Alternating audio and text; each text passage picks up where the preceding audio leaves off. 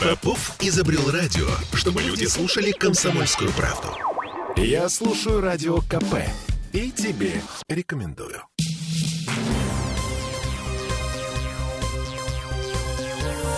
Темы дня.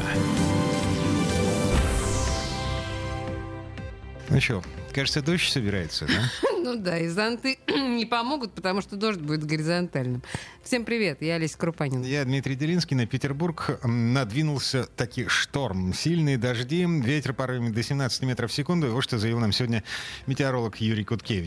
Осенняя, вполне осенняя погода с ветрами, дождями и, в общем-то, невысокой температурой. Наиболее неблагоприятная погода вот э, ожидает нас вот буквально сегодня, сегодня, вот вечером и ночью через Санкт-Петербург будет проходить атмосферный фронт, поэтому дожди наиболее интенсивные, они будут сегодня вечером и сегодня ночью предстоящие. Усиление ветра э, северо-восточного, восточного в порывах до сильного. Температура, ну вот э, 6 29 градусов тепла. Э, завтра дожди будут слабее и, в общем-то, не постоянно, но все равно будут. Ветер ослабеет, то есть так вот э, немножко погода нормализуется. В среду примерно то же самое. А вот вторая половина недели, она тоже будет э, ненастная, временами дожди и такая облачная погода. Но ветер сменится, направление сменится его на юго-западное и станет теплее. Там температура будет в течение вот суток 10-13 градусов. Да, надо сказать, что вот чем будет отличаться, что поскольку погода облачная и такая ненастная, не будет э, разницы существенной между ночной и дневной температурой. И ночные температуры, в общем-то, будут высокие, поэтому э, заморозков пока опасаться не стоит.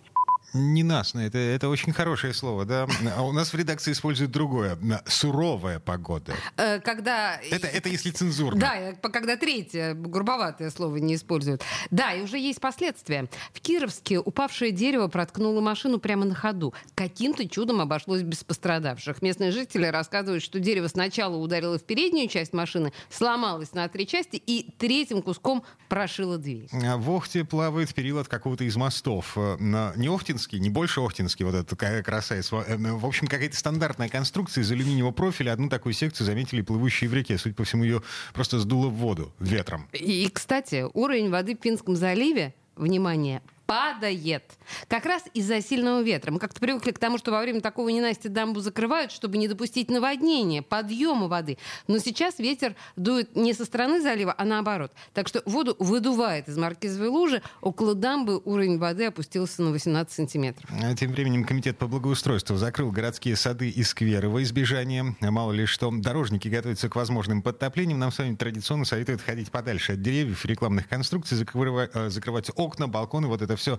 Ну и жаловаться. По телефону 314 60 13 можно сообщить о поваленных деревьях, о подтоплениях 314 60 13. А городские коммунальщики, несмотря на ветер, сгребают осеннюю листву. Во-первых, это красиво. Ну, а во-вторых, ну, а что, а что случилось? Да, а, с утра на осеннюю уборку, как сообщает Комитет благоустройства, вышли 559 единиц техники и 898 дворников. Прекрасное зрелище. Ну, еще одна деталь. Сегодня официально начался отопительный сезон в Петербурге. То есть периодическое протапливание закончено. С 3 октября тепло в батареях должно быть везде, по всему городу.